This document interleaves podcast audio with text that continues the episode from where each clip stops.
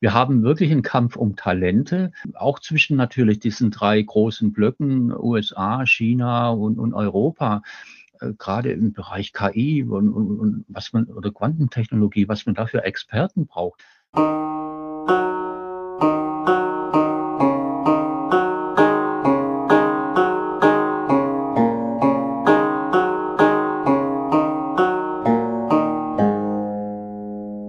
China Hotpot, Podcast über Business-Erfahrungen der deutschen Mittelstands in China.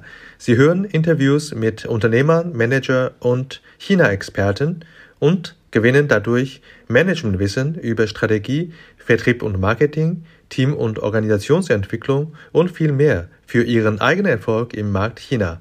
Mein Name ist Xiaolong Hu, Ihr Gastgeber.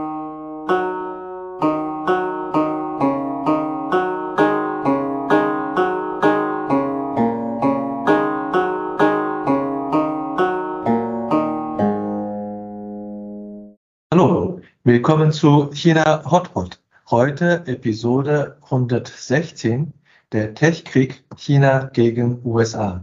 Interview mit Wolfgang Hirn, Journalist, Autor und China-Experte. Wolfgang Hirn startete im Juli 2020 den Newsletter China Hirn. Davor arbeitete er über 30 Jahre für das Manager Magazin in Hamburg, wo er als Reporter über ein breites Spektrum an Themen schreibt. Sein Lieblingsthema, seine Lieblingsregion ist jedoch Asien und dort vor allem China. Er hat einige Bestsellerbücher über China geschrieben. Seit 1986 reist er beruflich wie privat in dieses Land. Im Jahr 2020, äh, 2023 hatte er ein neues Buch gestartet. Titel für das Buch ist Der Techkrieg China gegen USA und wo bleibt Europa? Erscheinungsdatum ist auf 6. März 2024 gesetzt. Wir können jetzt schon auf die Inhalte gespannt sein. Sie werden so sein, wie wir von Wolfgang Hirn kennen, immer auf den Punkt, immer auf den Grund. Wir sprechen heute schon über einige spannende Aspekte aus dem Buch. Hallo Wolfgang. Ja, hallo, Sjalom.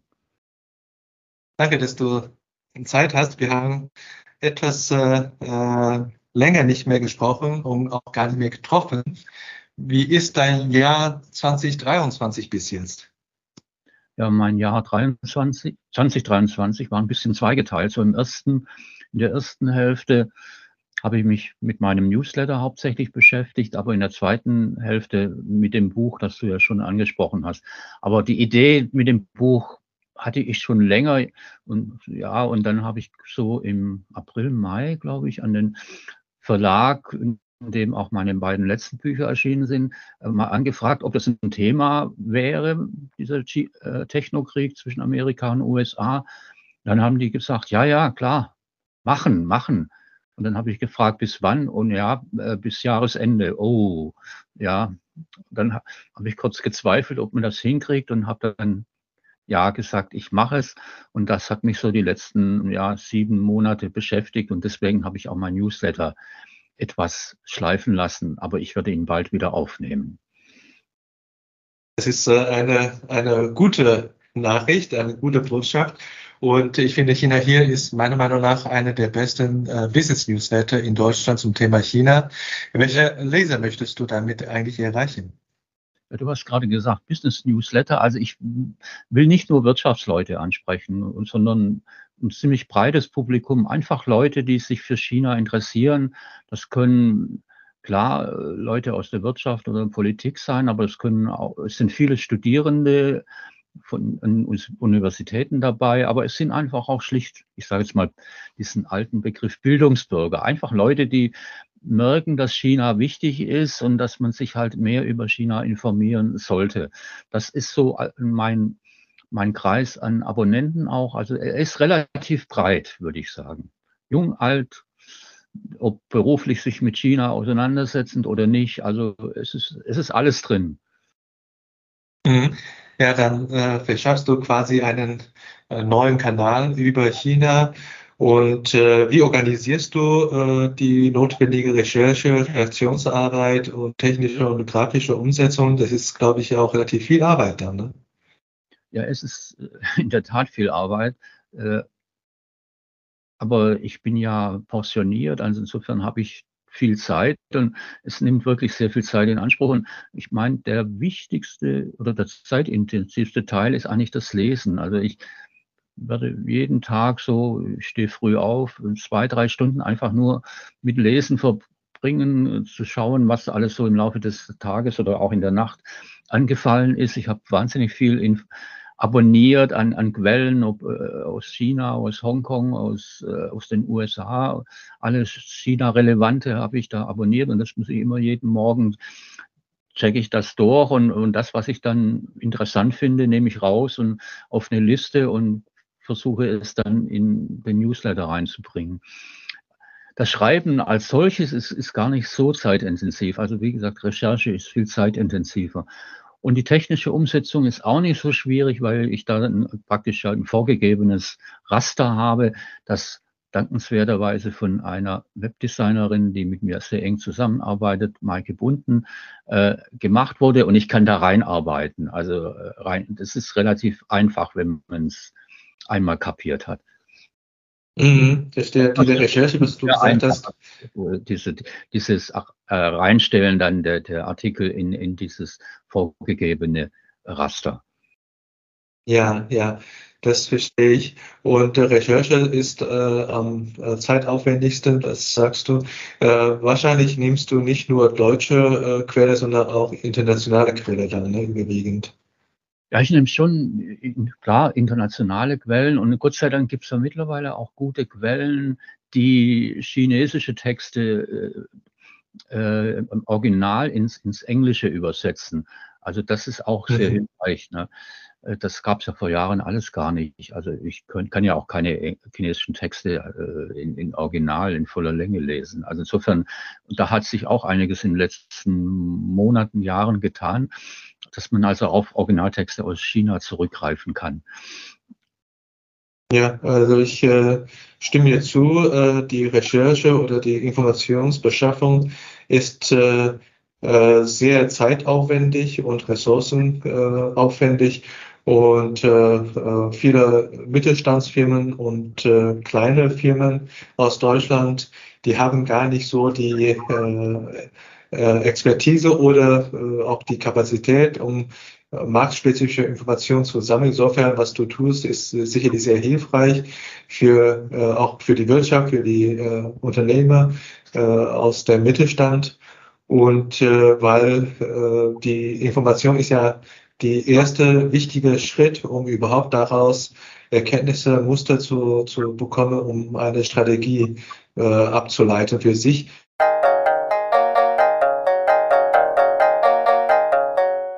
Apropos Strategie, äh, 2023 ist auch geprägt von einem ähm, Begriff China-Strategie, rausgebracht äh, von der Bundesregierung.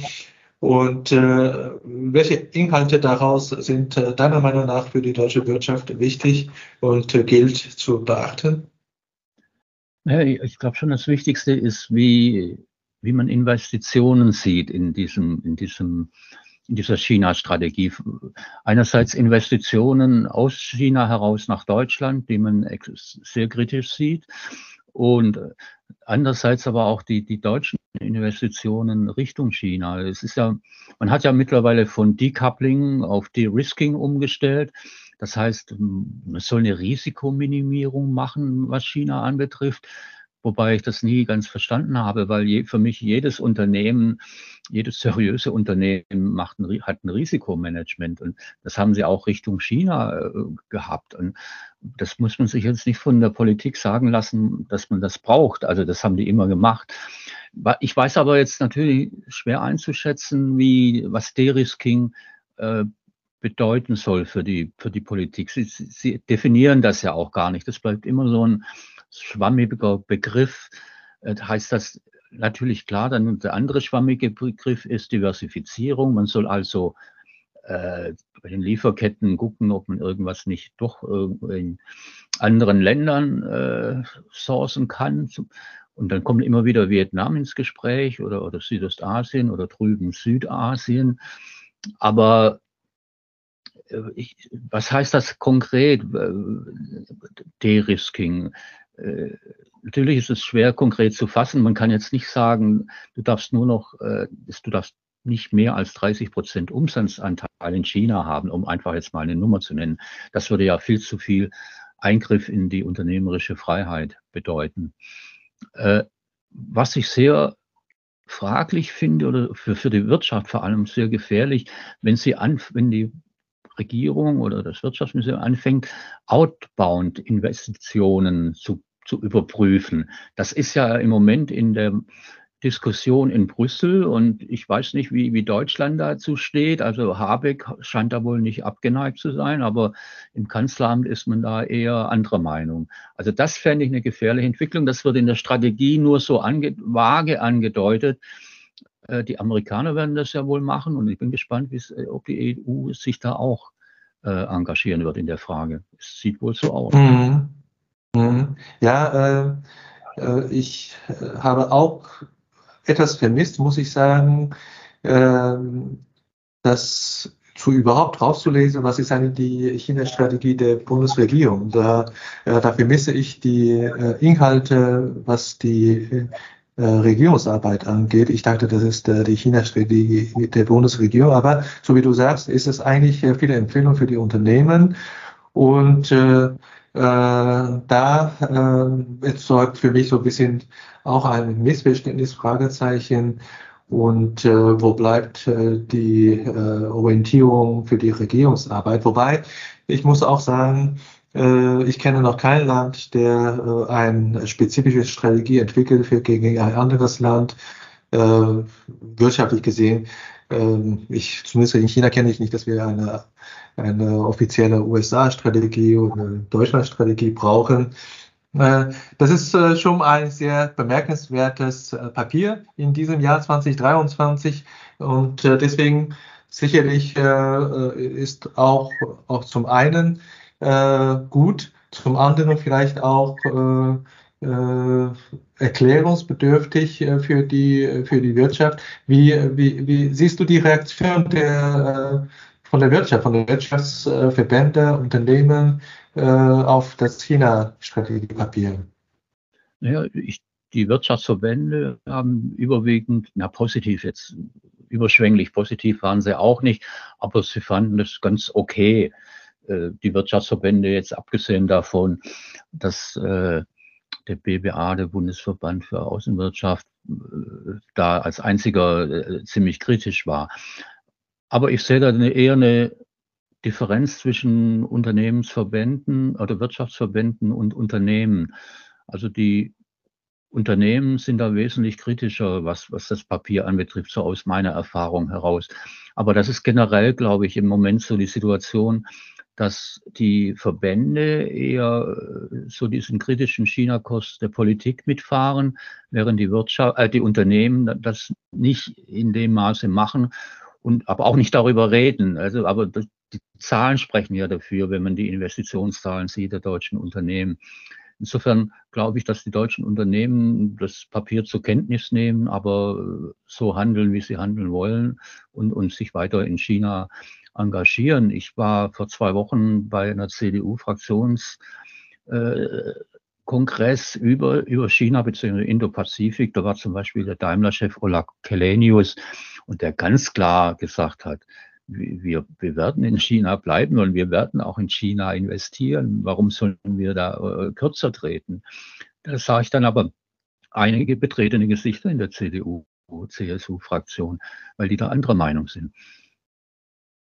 Mhm. Ja, und äh, auch selbst die Politik äh, jetzt auf andere Ebenen, jetzt nicht unbedingt Bundespolitik, sondern Jetzt äh, habe ich äh, in diesem Monat äh, an einem äh, Wirtschaftsministerium Veranstaltung äh, teilgenommen von Niedersachsen.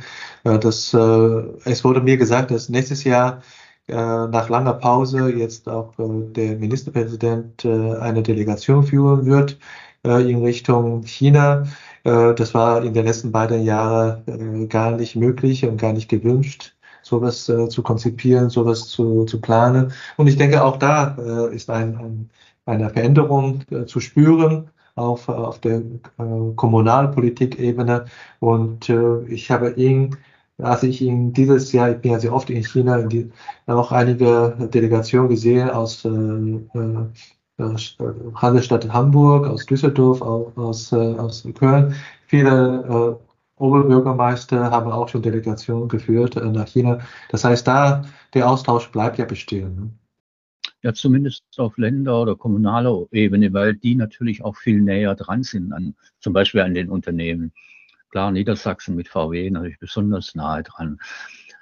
Aber ich wünsche mir schon auf, auf Bundesebene, also jetzt hier auf Bundesregierungsebene mehr Austausch. Also Habeck war noch nie in China. Ich glaube, wenn es stimmt, war er zum ersten Mal überhaupt in Asien bei der Asien-Pazifik-Konferenz vor eineinhalb Jahren oder letztes mhm. in Singapur. Ich meine, das ist für mich ein Unding, dass ein Wirtschaftsminister noch nie in China war. Oder auch, mhm. oder auch eine Forschungsministerin, die dann lieber nach Taiwan fährt als nach China. Also äh, auf, auf Regier als Bundesregierungsebene würde ich mir schon mehr Kontakte wünschen, abseits jetzt neben irgendwelchen Regierungskonsultationen. Ja, wenn wir nicht äh, nach China reisen, dann haben wir zum Glück dich, um Inhalte aus China nach Deutschland zu bringen.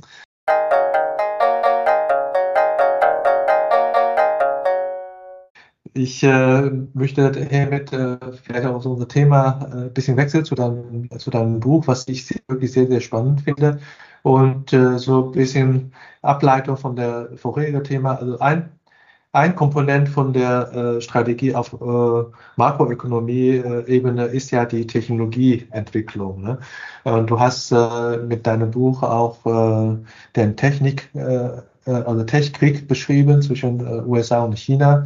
Und äh, äh, spannend hast du noch in der zweiten Halbsatz nochmal äh, drangehängt, was wirklich sehr spannend ist. Wo bleibt äh, EU oder wo bleibt äh, Europa? Äh, wie kommst du auf das Thema? Wie, äh, wie, warum ist es dir so wichtig? Ja, also wenn man, so wie ich vorher gesagt habe, viel, viel liest, viel hört, dann kristallisieren sich gewisse Themen aus, die kommen immer wieder und, und dann merkst du natürlich, äh, das ist äh, ein, ein, ein großes Thema und, und die Technologie, Krieg, ja, ich, ich nenne es Krieg, weil das halt auch ein bisschen plakativer ist und äh, ein bisschen klar zugegeben reißerisch ist. Und, aber braucht man manchmal, wenn man äh, irgendwas verkaufen will und, äh, und so ein Buch ja verkaufen. Aber dieser, ich sage Technologie, Krieg oder wie immer man es dann auch bezeichnen will, ist schon etwas, was ja schon seit ach, zwei, drei Jahren schwelt. Es fing ja eigentlich eher an mit dem Handel, man sprach ja zuerst vom Handelskrieg, das war noch unter Zeiten von Donald Trump, der den Handelskrieg angefangen hat mit den Strafzöllen und, und Exportrestriktionen. Und das ist dann unter beiden eigentlich noch äh, verschärft worden, weil dann wirklich äh, doch diese Technokriegskomponente dazu kam. Und da war sicher der Höhepunkt, dass äh, am 7. Oktober 2022 mit dem Verbot der Chip-Exporte nach China, aus USA, aber auch äh, mit den Chipmaschinen aus Holland, aus Japan, aus, aus Korea. Da fing das meiner Meinung nach an, dass man also versucht von amerikanischer Seite China möglichst technologisch ein bisschen äh, klein zu halten, ist jetzt äh, falsch, aber nicht so nach vorne kommen zu lassen. Und da haben die Amerikaner natürlich völlig richtig erkannt, dass äh, die Chip-Frage natürlich die Achillesferse der, der Chinesen ist. Da haben sie selber nicht viel zu bieten und sind abhängig von Taiwan und von Korea. Und das war also für mhm. mich eben, und dann guckt man, es ist nicht nur die Chip-Frage, da kam so viel anderes dazu, äh, äh, künstliche Intelligenz, Biotechnologie, Quantumtechnologie, Raumfahrt. Also äh, es sind so viele Technobereiche, wo, wo die Rivalität zwischen den USA und China äh, immer größer wird. Und das, das fand ich dann total spannend. Und dann habe ich dann eben ähm, im Verlag mal angefragt, wie ich es vorher beschrieben habe, ob das Thema interessant ist und, und die sagten, ja, interessant machen.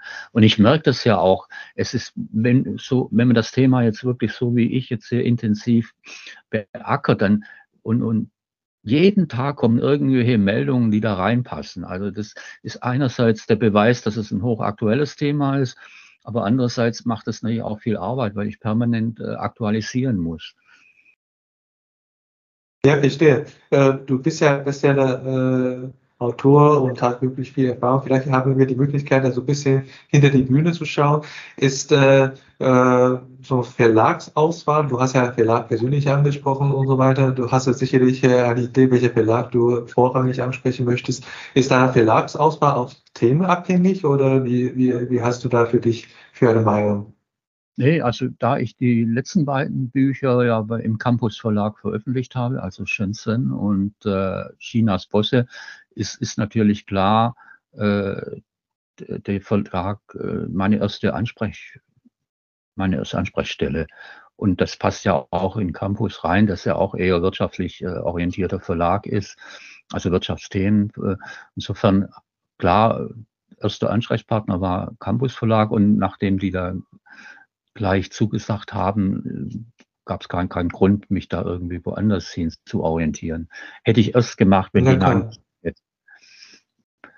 und die kennen mich, ich und sie. Insofern ist es eigentlich eine angenehme Zusammenarbeit. Mhm. Ich habe ja bestimmt mehrfach äh, gesagt, dass du einige andere Bücher auch geschrieben hast. Äh, welcher größte Unterschied ist zwischen äh, diesem aktuellen Buch und den anderen Büchern, die du jetzt früher hast, bisher geschrieben hast? Also der Unterschied zu den beiden letzten jetzt, zum Beispiel Shenzhen und Chinas Bosse, ist schon, dass diese beiden Bücher eher für ein kleineres Publikum äh, konzipiert wurden. Ich meine, zum Beispiel Shenzhen, ich meine, wer kennt hier Shenzhen in, in Deutschland? Also das, das sind nicht so viele. Und, und das war noch. Äh, das stimmt, ist auch nur eine kleine Stadt mit 20 Millionen Einwohnern. Genau. ich, äh, ich, ich habe jetzt keine Zahlen, wie wenn man jetzt eine Umfrage machen würde in Deutschland, äh, was ist Shenzhen oder wo liegt Shenzhen? Oder die wüssten ja manche gar nicht, dass es eine Stadt ist. Also das ist sehr beschränkt, äh, das Thema. Äh, und, und Chinas Bosse, das ist auch ein Thema. Mein Gott, wer interessiert sich schon für Unternehmer aus China und so? Also äh, ich würde mal sagen, diese beiden Bücher waren schon eher so Special Interest Titel. Während das jetzige Thema ist natürlich schon sehr, sehr viel weiter gefasst. Und, äh, und ich bin froh, dass äh, auch noch praktisch der Untertitel und wo bleibt Europa reingekommen ist, hatte ich ursprünglich gar nicht im, im Fokus. Ich wollte mich wirklich nur auf die Auseinandersetzung äh, China-USA konzentrieren und dann sagte der Verlag beziehungsweise die, die Lektorin, äh, Frau Berz, Mensch, Herr Hirn, da müssen wir aber schon überlegen, was hat das für Auswirkungen auf Europa die Leser sind ja hier in Deutschland überwiegend und die wollen schon wissen, wenn dieser Kampfkrieg äh, da tobt, hat das Auswirkungen auf Europa. Und dann sagte ich, ja, es kompliziert das alles noch ein bisschen, aber es ist vollkommen richtig. Die, die Leute hier in Deutschland wollen wissen, wie sind wir davon betroffen. Und deswegen bin ich dankbar. Mhm. Und das ist natürlich jetzt alles ein sehr eher allgemeines äh, Thema und deswegen glaube ich schon, dass es ein breiteres Publikum anspricht, dieses Buch, als die beiden letzten über Shenzhen und Chinas Bosse. Mhm. Ist auch ein Stück ja, weit, offen, aber ich glaube schon, dass es ja. so ist. Ja gut, du, du, das ist ja ein, ein lang, lange, äh, langer Satz oder langes Titel. Äh, und äh, der, der zweite Halbsatz, hast du gesagt, ist ja später dazugekommen. Und beim Buchschreiben ist wahrscheinlich auch so, dass man ähm, man kann nicht von vornherein alles konzipieren und beim, beim Schreiben äh, entwickelt sich auch so ein bisschen die Inhalte äh, so selbst eigendynamisch. Und da hast du das Gefühl, dass es dann in dem Buch ist es äh, durch diesen zweiten Halbsatz mehr zu Empfehlungen an die europäische Entscheider gekommen oder ist es mehr mit der Auseinandersetzung China und, äh, und äh, USA zu tun? Nee, also es ist schon also es kommt schon viel mehr Europa vor, als ich ursprünglich vorgesehen hatte. Mhm. Und äh, ich, mhm. ich war aber, und, und das finde ich interessant, mir war nicht klar, wie weit Europa in vielen Bereichen hinterherhinkt gegenüber mhm. beiden anderen Nationen. Und wie mhm. weit Europa oder ich, und Europa, und das ist mir auch erst im Laufe der Recherche dann aufgefallen, Europa äh, macht immer tolle Programme und hält sich für ziemlich stark noch und so in vielen Bereichen. Und dem ist nicht mehr so. Also das versuche ich dann auch äh, zu beweisen. In, in diesem, in diesem Buch. Also ich erinnere zum Beispiel nur an, an das Jahr 2000.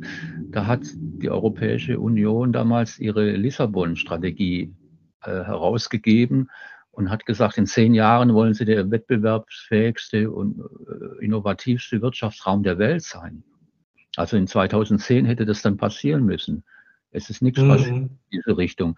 Und dann hat man das 2010 nochmal versucht und gesagt, na, in zehn Jahren dann und wieder nichts. Also das, in, das finde ich schon sehr, wenn man das nochmal so rekapituliert, wie, wie Europa immer meint noch, sie seien stark, aber sie sind nicht mehr so stark, wie, wie sie tun. Und sie unterschätzen auf der. Seite meiner Meinung nach China, was Innovationen anbetrifft.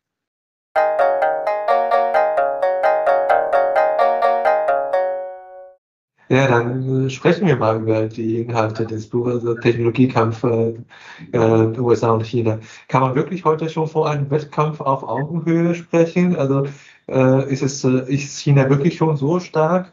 Fragezeichen. Und äh, zweiter äh, Absatz von mir noch: Was sind eigentlich die der Stärke USAs und wo holt China auf und oder hat schon aufgeholt? Ja, also man muss dann, klar, das ist jetzt so ein allgemeiner Ausdruck, äh, man muss dann schon sehr differenzieren, man muss dann in die einzelnen Technologiebereiche reingehen. Und deswegen habe ich ja auch in dem Buch nach so zwei einleitenden Kapitel äh, so diese ganzen Technologien Kapitel für Kapitel abgearbeitet. Also es fing an, fängt an mit äh, künstlicher Intelligenz, es geht über, über, über die Chips, es geht über Energie, erneuerbare Energie, neue Verkehrsmodelle, es geht über Quantumtechnologie, es geht über Biotechnologie äh, und Raumfahrt. Das sind so die, die wichtigsten Technologiebereiche, die ich jeweils in einem Kapitel äh, beschreibe. Und da muss man natürlich differenzieren. Über Chip haben wir schon gesprochen. Da ist natürlich ein großes Ungleichgewicht zwischen Amerika und, und, und China, obwohl China ja wahnsinnig viel Geld reinbuttert, aber es bislang immer noch nicht geschafft hat, da äh, auch nur entfernt auf Augenhöhe zu sein mit,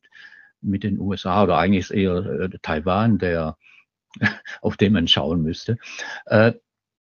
Bei künstlicher Intelligenz muss man ja auch wieder sehr stark differenzieren, wo äh, da ist aber China, wenn man da autonomes Fahren sieht, würde ich mal sagen, ist Amerika, USA und China mindestens auf Augenhöhe. Äh, bei Gesichtserkennung und diesen Sachen, da ist China besser aus bekannten Gründen, weil sie da einfach mehr machen. Äh, und jetzt diese ganzen Chatbots, da ist sicher, da ist Amerika auch, würde ich sagen, noch vorne, obwohl ja, weiß ich, wie viele Chatbots es inzwischen in, in China gibt oder der von Baidu jetzt gerade, die es von sich aus sagen, dass sie mindestens genauso gut sind wie die besten Amerikaner. Aber gut, da würde ich auch schon fast pari sagen zwischen den beiden. Und dann haben sie natürlich den großen Vorteil der Datenmengen in China gegenüber USA, was gerade bei KI schon nicht unwichtig ist. Bei Raumfahrt, um einen anderen Bereich zu nennen, holt China gewaltig auf. Also da haben die Amerikaner ja in den letzten Jahren eher ein bisschen, äh, weil sie auch den Wettstreit mit den Russen, den sie ja früher hatten, nicht mehr haben, haben sie ein bisschen nachgelassen. Aber da sehe ich auch China äh, und USA fast auf, auf, auf Augenhöhe. Biotechnologie, puh, Amerika sicher und Pharma sicher noch vorne, aber auch China aufholend. Im ganzen Verkehrsbereich, in Erneuerbar und erneuerbaren Energie oder Elektroautos, da ist China ja absolut führend. Äh, und dann bei diesen etwas neueren oder verrückteren Verkehrsdingen, jetzt Hochgeschwindigkeitszüge, dann äh, Magnet, Schwebebahn und, und Hyperloop und was es da alles gibt, da sehe ich eigentlich wiederum auch die Chinesen vorn gegenüber den Amerikanern. Das, hm. das ist ja so äh, wirklich pari-pari, ne? so wenn man durch die Bereiche durch, durchzählt, ist es äh, ziemlich ausgeglichen. Oder ja. ist es äh, oh, oh, tatsächlich so? Ist, äh, ist spannend. Ich, ich habe äh, auch als äh, hätte ich du, äh, äh, dich nicht gefragt, hätte ich eher, eher gesagt, da bis auf vielleicht ein, zwei Bereiche, wo China wie High, äh, Hochgeschwindigkeitszüge und so, da ist er noch weiter in den USA überall führend. Ab demnach ist es nicht so. Ne? Das ist äh, erstaunlich, dass da schon eine, äh, ich kann nicht jetzt beschreiben, dass es eine ausgeglichen, ausbalancierte Situation ist, aber zumindest auf Augenhöhe kann man schon fast beschreiben. Ne? Ja, ich, ich, mit ein Auslöser für, für mein Buch damals war, war eine, äh, eine Studie ist das gar nicht. Das ist so eine permanente Beobachtung, so ein Tracker des hm. Australian Strategic Policy Institute, SP. Die haben, machen so ein, die machen Technolo Techno Technologie-Tracker und die haben damals ja, vor einem halben Jahr oder irgendwann im März, April festgestellt, die haben 44 Technologiefelder untersucht und haben da geguckt, wer ist da in diesen Technologiefeldern die Nummer eins. Und da kam heraus, dass in 37 dieser 44 Technologiefelder China die Nummer eins ist, sieben die USA, Europa null. Mhm. Darüber kann man jetzt diskutieren, ob, ob die Methode, die die machen, richtig ist. Aber das mhm. ist kein, das ist kein China-freundliches Institut. Also insofern, mhm. äh, aber bestätigt das ja eigentlich, was ich, was ich sage oder gesagt habe. Das ist halt schon mhm. USA, China auf Augenhöhe in den fast meisten Technologiebereichen ist. Ja, auch, äh, auch wenn das traurig ist, aber irgendwie auch selbsterklärend. Wer vor 20 Jahren PISA-studienmäßig China führend ist und äh, nach 20 Jahren Technologiebereich China führend ist, ist es auch wieder ehrlich selbsterklärend, oder? Ja, klar. Und es fließt halt auch, es, es, Geld ist nicht alles, klar, aber es fließt halt auch viel Geld oder die, die, die Technologie hat einen anderen Stellenwert in China, habe ich den Eindruck, als hierzulande. Weißt du, wenn da ist deutsche Forschungsministerin stolz ist, dass sie jetzt 1,5 Milliarden für KI äh, zur Verfügung stellen kann, dann vergleiche ich das nur mit Zahlen, wenn allein, wenn ich jetzt äh, Tianjin oder Shenzhen, äh, wenn die ja ich weiß, 14 oder 16 Milliarden raushauen für ihre KI, nur eine Stadt in, in, in, mhm. also das ist schon, das sind schon Ungleichgewichte, ja. Mhm. Ich äh, möchte nochmal zurückkommen auf den Begriff äh, Tech-Krieg äh, oder, ja, oder Kampf oder Krieg. Äh, in der Antikzeit, äh, Krieg ist ja immer die letzte äh, sozusagen Austragung, wenn Konflikte nicht mehr wirklich gelöst werden. am Ende stehen ja doch zwei Parteien, die andere Interesse haben. Und da gibt es häufig einen Gewinner äh, und eine Verlierer. Manchmal gibt es da auch äh, Vertrag, um Frieden zu schließen. Aber letztendlich ist doch sehr äh, geht es sehr stark um Interesse. In der Antikzeit geht es, worum geht es da? Es geht um Land, es geht um Ressourcen, es geht um Macht, es geht um Frauen. Ne? Am Ende geht es ja immer so um diese Themen. Äh, und ich finde, äh, in, in, in Deutschland äh, habe ich das Gefühl, manchmal ist man so ein bisschen romantisch, was äh, in der Welt so herrscht und äh, Ideologie und Frieden und so weiter. Aber so, äh, so äh, einfach ist es nicht. Am Ende geht es auch um viele äh, sagen wir, Interesse getriebene Aktionen und die gerade die großen Nationen tragen natürlich ihre Interesse oder setzen ihre Interesse durch und deswegen finde ich auch richtig, dass du auch bei Namen nennst. Das ist äh, ein Wettkampf, das ist ein auch Tech-Krieg. Äh, vielleicht kannst du uns aufklären und auch den romantischen Zuhörer äh, erklären, was sind eigentlich die Beute? Sind das eigentlich die Märkte?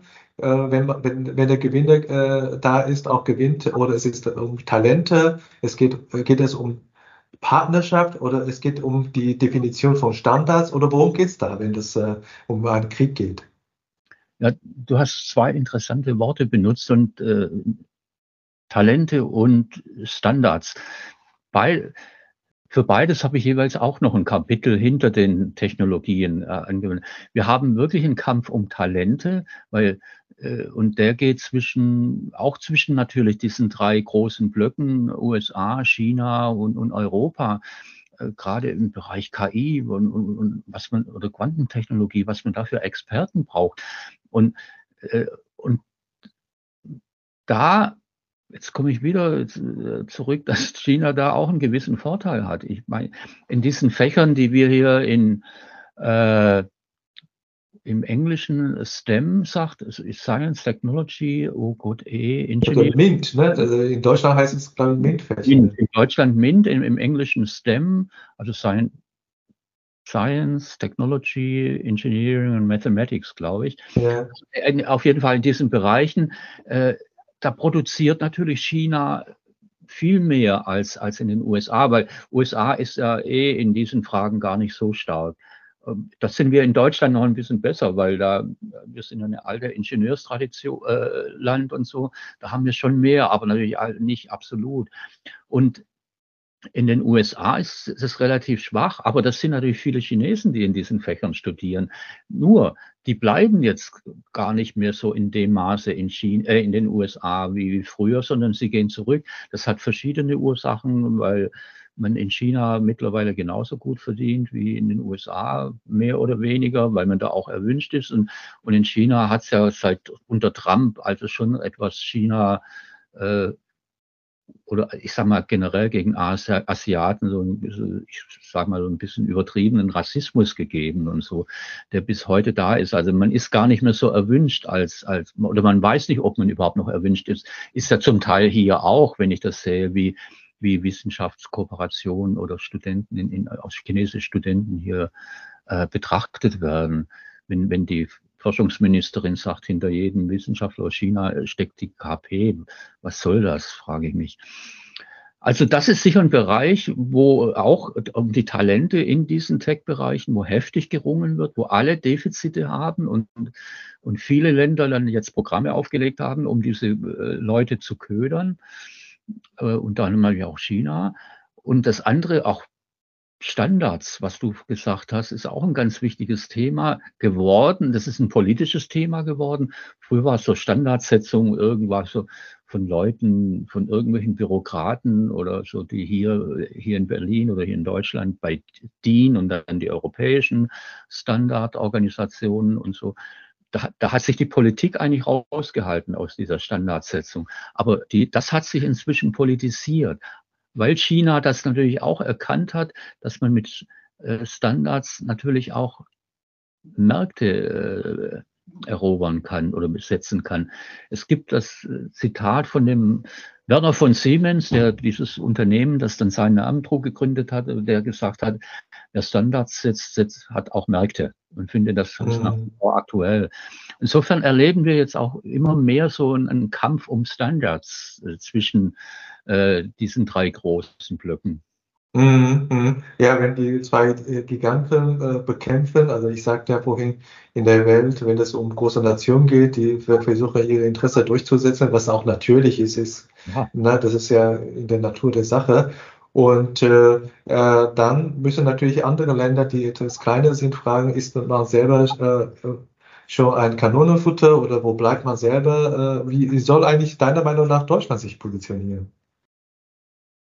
Naja, eigentlich mein, also gut, ich wir reden jetzt von Deutschland, ich würde mir ein eher ein Europa, also ein, ein starkes Europa wünschen, aber ich bin mittlerweile desillusioniert. Ich glaube, dass wir das einfach nicht auf die Reihe kriegen, ein, ein, ein starkes Europa, weil wir doch zu viele unterschiedliche Interessen haben. Und ich sehe das auch in diesen Technologiefeldern. Jeder wurstelt so vor sich hin.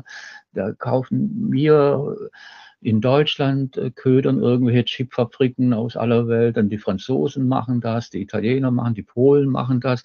Wir haben da keine einheitliche Strategie und, und auch in, in anderen Bereichen ist das so. Also äh, wir müssten, also mein Traum wäre, dass wir halt richtig so ein europäisches, äh, großes ich, um mit dem Kanzler zu sprechen, ein Doppelwumms oder Dreifach- oder Vierfach-Wumms-Programm, was Technologie anbetrifft. Das machen die Amerikaner natürlich, die sind ein Land, wir sind halt äh, ein Staatenbund. Aber die Amerikaner, was die mit ihren Chips and Science Act machen und, und ihre äh, Inflation Reduction Act oder ja, ja und die, genau. sind wir bei, ich weiß nicht, wenn man zusammenzählt, glaube bei 900 Milliarden und so. Äh, aber äh, sowas müsste eigentlich in Europa auch, äh, dass man so eine Aufbruchstimmung in Europa erzeugt. Aber ich sehe das, das leider nicht. Ja. Mhm. Ich glaube, allein äh, der Freund sein von einer großen Nation reicht nicht, ne? weil man ja doch äh, zwischen den Rädern kommt. Letztendlich die USA möchte sich wahrscheinlich gegenüber China sich behaupten und andersrum genauso. Da müssen äh, natürlich Europa als Kontinent oder einzelne Länder äh, versuchen, geschickt zu positionieren, dass man selber nicht vergessen wird. Äh, ich, weiß, ich weiß noch, der, der, der Kissinger, ehemalige Außenminister von den USA, hat ja gesagt, wer USA als Feind hat, ist gefährlich, aber wer glaubt, der USA als Freund zu haben, ist noch gefährlicher. Und äh, äh, deswegen muss, muss man sich sehr, für sich selber einfach auch Strategie entwickeln. Ich, ich freue mich, wenn die Bundesregierung eine China-Strategie auch für die Bundesregierung auch entwickelt, nicht nur eine Empfehlung für, für die Unternehmen. Ich glaube, das ist da wirklich sehr, sehr wichtig. Ähm, jetzt zurück auf die Unternehmer. Äh, in diese Zusammenhang oder in diese Gemengelage, was sollen, äh, wenn, wenn du nicht mal eine, eine äh, Europastrategie siehst, wie sollen die deutsche KMU jetzt äh, für sich äh, sozusagen äh, nutzen? Die Info von, von deinen Büchern, wie sollen die KMU jetzt äh, sozusagen für ihre eigene Geschäftstätigkeit äh, Sachen ähm, ableiten für ihre Strategie? Naja, ich, ich plädiere ja nach wie vor für Kooperation mit, mit China und so, äh, obwohl ja viele andere sagen, oh ja, nicht mehr oder so. Aber wenn du diese Technologiebereiche oder diese, diese Zukunftstechnologien, die ja gar nicht mehr so viel Zukunft sind, sondern schon Realität, und, und China ist mitführend, dann musst du mit China äh, zusammenarbeiten. Eigentlich ist es praktisch jetzt fast umgekehrt. Vorher hat China bei uns, jetzt sage ich mal das böse Wort, geklaut oder, oder so. Jetzt müssen wir eigentlich umgekehrt bei den Chinesen klauen. Vielleicht ist das dann halt ein bisschen schwieriger als. Wir müssen zusammenarbeiten und da in, in Feldern, wo, wo China auch besser ist und, und zum Teil vielleicht auch von China lernen. Aber das ist natürlich schon ein großer Mentalitätswandel, der da stattfinden müsste, dass, dass wir überhaupt äh, kapieren, dass man von China lernen muss oder, oder kann. Das war ja bislang nicht so. Ich, ich glaube, in der Wirtschaft hat man das schon erkannt, zum Beispiel, wenn du siehst, die Engagements der deutschen Auto- oder Zulieferindustrie in China, die merken, dass im autonomen Fahren halt mehr abgeht als hier, zum Beispiel oder in der E-Mobilität. Also müssen wir nach China gehen. Es gibt gar keine andere äh, Wahl. Also in der Wirtschaft, glaube ich, hat man das kapiert, in der Politik überhaupt nicht. Also wenn die, da herrscht ja noch vor, oh, wir müssen uns abschotten von China, wir dürfen nicht so viele Chinesen reinlassen, weil die klauen ja nur. Mhm, ja, das muss man wirklich äh, dringend äh, verändern, ne, diese, diese, diese Verständnis. Und äh, in der Automotive äh, Area hat man ja schon längst angefangen, äh, zumindest auf Augenhöhe zusammenzuarbeiten und einige Dinge auch wirklich äh, von China zu lernen. Und da im Softwarebereich, da hat ja VW gerade äh, eine chinesische Firma Horizont ja. da, äh, eingekauft und äh, und dann in Elektromobilität da mit Xiaopeng Zusammenarbeit mhm. äh, beteiligt und äh, auf der äh, äh, andere Bereich äh, ja auch. Also das ist äh, wirklich, hat man schon viel, viel gelernt. Auch die, die Batterie hat äh, auch äh, VW ganz äh, viel in China schon eingekauft. Also das ist äh, schon passiert, aber in anderen Bereichen muss man auch nachziehen. Ne? Ja, ja. Also insofern ist die Autoindustrie ja in der Beziehung Vorreiter, ja. Und das hat ja Deutschland eigentlich schon mal gehabt. Ne? Made in Germany war früher eher ein Begriff, von der Engländer so ein bisschen abwertend gesagt, das ist, äh, was äh, die deutsche Unternehmer damals vor 150 Jahren vor uns geklaut hat, Technologie ja. und äh, äh, eigentlich können die deutschen Unternehmen ja Technologie vor anderen Ländern äh, zu lernen. Das muss man einfach die harte Tugenden wieder erfrischen. Ne? Ja. Ja, wo bleibt äh, Europa? Heißt es, dass man da mehr offener sein muss auf die Technologie auch aus China? Äh, ist es da eine der Botschaften, die du, die du vielleicht äh, bringen möchtest in deinem Buch? Ja, sicher ist es eine Botschaft, dass man zuerst mal realisiert, was, was draußen in der Welt passiert und dass es halt andere, also äh, Amerika ist immer noch für mich eine, ist die führende Technologiemacht. Also das ist gar keine Frage. Und, und, und die Chinesen sind nahe dran, aber Amerika ist schon sehr stark, weil also sie haben, um jetzt mal da ein paar Assets der Amerikaner zu nennen, sie haben natürlich nach wie vor die besten Universitäten der Welt, drüben mit der Ivy League äh, im, in, im Osten und Stanford im, im, im Westen. Äh, das da ist schon toll. Oder, oder nach wie vor Silicon Valley ist immer noch äh, stark. Oder auch jetzt die Gegend um Austin in Texas ist auch, hat sich auch brutal äh, geändert. Und sie haben natürlich auch nach wie vor viel Geld Venture Capital wurde in Amerika erfunden und da, da gibt es nach wie vor viele Leute, die da investieren wollen. Und sie haben verrückte Typen, Typen wie Elon Musk, zu dem man stehen kann, wie man will, oder äh, das, das sind, oder, oder Jeff Bezos, also das sind schon Typen. Na gut, kann man jetzt sagen, China hat äh, Jack Ma oder Pony Ma, ja, aber äh, die über Amerikaner, die haben schon noch eine andere Qualität und müssen noch mehr verrückt sein. Äh, ich habe jetzt gerade für die für dieses Buch da die Biografie von oder über Elon Musk gelesen. Ist schon interessant, dieser Typ. Äh, okay. Ich bin ein bisschen ja. Ja, alles gut. Das ist ja auch. Also das ist eigentlich die Botschaft, dass wir erkennen müssen, dass es halt auch, äh, dass wir nicht mehr so gut sind, wie wir denken und dass vielleicht China besser ist, als wir denken. Das ist auch so eine zentrale Botschaft. Ich habe natürlich jetzt auch nicht die große äh, Handlungsempfehlung an Europa, was, was man tun müsste. Aber zuerst steht mal der Gedanke, ich muss erkennen, wie die Situation ist. Und dann muss ich überlegen, wie, wie, welche Strategien gibt es, um da rauszukommen das steht bei mir jetzt nicht im, äh, im Buch drin, wäre vielleicht ein, ein weiteres Buch, aber es, ich gebe natürlich auch zu, das ist extrem schwieriger als die Zustandsbeschreibung. Äh, da ich, bin ich jetzt einfach nur der journalistische Klugscheißer, der sagt, wie es, wie es steht, aber habe selber keine Ideen oder so. Vielleicht eine Idee, die habe ich äh, ja vorher schon mal so angedeutet, allgemein. Wir müssen in Europa mehr zusammenarbeiten auch wirtschaftlich natürlich. Es gibt ein gutes Beispiel. Äh, ich sage jetzt mal den Airbus, obwohl ich natürlich weiß, wie schwierig das am Anfang war. Äh, und, und so. Aber das ist eigentlich jetzt das Beispiel für europäische oder Erfolgsbeispiel für europäische Kooperation in einer Industrie. Und der Airbus ist der Konkurrent von Boeing halt und deswegen gibt es ja da auch Auseinandersetzungen zwischen den beiden Nationen. War, und dann waren ja immer wieder Anläufe, sowas ähnliches auch in anderen Bereichen zu machen. Also was mir gar nicht mehr so bewusst war, hatten wir vor zehn Jahren auch schon mal so eine Initiative von der EU-Kommission. Wir brauchen praktisch ein Airbus für Chips, hier sagte die damalige Kommissarin. Okay. Äh, und so, dass man da äh, versucht zusammenarbeiten. und wir haben ja mit der ASML die beste Chipfabrik äh, Produkt, äh, äh Maschinenhersteller, ne? Hersteller Hersteller. Mhm. Wir haben in, in, in, äh, in Belgien mit iMac ein ganz tolles äh, Chip-Design äh, Unternehmen und so. Und also man könnte da schon was machen oder man hätte vor zehn Jahren hätte man da was machen können. Ob es jetzt noch reicht, da bin ich zu, doch zu wenig Experte. Aber das sind so die Ansätze. Oder auch im Batteriebereich, da gab es auch vor Jahren äh, von der EU-Kommission, lass uns doch eine europäische Chip-Strategie äh, machen. Oder ich glaube, da hieß es auch äh, ein Airbus für die Batterieindustrie.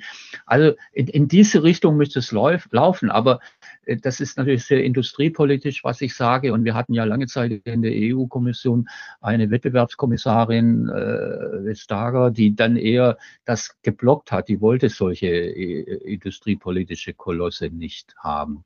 Mhm. Also meine Empfehlung wäre an der Stelle ist zwar nicht aus dem Buch, aber wirklich meine Empfehlung ist, dass man wirklich bereist. Ne? Also als äh, europäische oder deutsche Unternehmer, Manager äh, China bereisen soll. Und umgekehrt auch. Man müsste wirklich Kunden, Lieferanten, Partner aus China auch einladen, um den Austausch äh, zu, zu verstärken. Und China hatte letztes Wochenende gerade uns ein Geschenk gegeben. Äh, alle deutsche äh, Besucher und, äh, können ohne Visa nach China reisen, wenn die Reise kürzer als 15 Tage ist. Und ja. wie, wenn du weißt, wie schwierig es ist für äh, Messegäste aus, aus China, um sich teilzunehmen äh, an einer Messe in Deutschland, um ein Visa zu bekommen, das ist natürlich sehr, sehr unausgeglichene Situationen. Und da muss man, glaube ich, äh, wirklich Veränderungen einleiten, um da die offene Mindset auch wirklich in der Breite äh, zu, zu schaffen. Ne? Mhm. Ja klar, also die, die, die neue Visa-Regelung ist sicher äh, sehr hilfreich. Jetzt muss es umgekehrt auch funktionieren, aber das ist gar nicht so einfach, weil eben das gar nicht Deutschland alleine entscheiden kann. Das muss im Schengen-Raum äh, abgestimmt werden. Da müssen praktisch alle Schengen-Länder dafür sein. Und ich weiß nicht, wie da das Stimmungsbild ist in, im Schengen-Raum. Ja, genau, da äh, beißt die Katze wieder immer den Schwanz, immer den Schwanz, immer den Schwanz. Jetzt kommen wir wieder zurück. USA ist busy mit China, mit der Tech-Kappe, aber wo bleibt Europa? Ist, ist ein eigener, äh, eigener äh, Katz-und-Maus-Spiel. Spaß beiseite. Wir sind schon äh, zeitlich ziemlich am Ende von unserer Episode. Jetzt äh, abhängig, jetzt äh, abgeleitet von der letzten Botschaft. Äh, Visa-Erleichterung für deutsche Besucher. Das müsste für dich eine super gute Nachricht sein, oder? Dann, deine nächste China-Reise ist dann somit äh, geboren. Ja, ich möchte, also wenn jetzt alles vorbei ist und äh, mit dem Buch oder so, dann äh, habe ich fest vor, ähm, Anfang des Jahres nach China zu reisen. Äh, ja. Entweder vor oder nach dem äh, chinesischen Neujahr. Das ja, ja sehr gut. Machen, dann lass uns doch mal so eine äh, Nachklang. Also ich glaube auch zum Feier deines äh, äh, deines Buchs, da ist auch das Buch wahrscheinlich erschienen, 6. März 2024 nochmal für alle Hörer. Ist dann bei Amazon jetzt schon bestellbar. Und äh, da sollen wir uns vielleicht da äh, in China treffen und dann so, so ein äh, Vor-Ort-Gespräch machen. Gerne. Das hängt davon ab, wann du und ich in China sein werde. Also ich habe es noch nicht fest terminiert, aber wie gesagt, entweder vor oder nach dem äh, chinesischen Neujahr. Aber spätestens zum 6. März muss ich wieder hier sein, weil da ja ein Datum ist, das du gerade genannt hast. Danke, danke, äh, Wolfgang, vielen Dank für deine Zeit. Ich weiß, du bist noch in der letzten Stress, um Kommasätze und Fußnote äh, perfekt zu machen. Da möchte ich dich nicht mehr weiter stören. Also vielen herzlichen Dank für deine Zeit heute. Ich danke, dass ich mein Buch vorstellen durfte. Sehr gerne. Also dir eine gute Woche und bis dann. Ja, danke. Ciao, tschüss.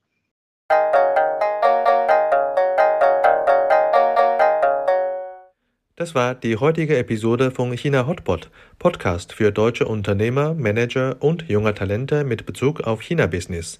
China Team GmbH berät kleine deutsche Firmen, den Durchbruch in China zu schaffen und sich langfristig erfolgreich im Markt zu positionieren. Folgen Sie uns auf LinkedIn und bleiben Sie stets gut informiert.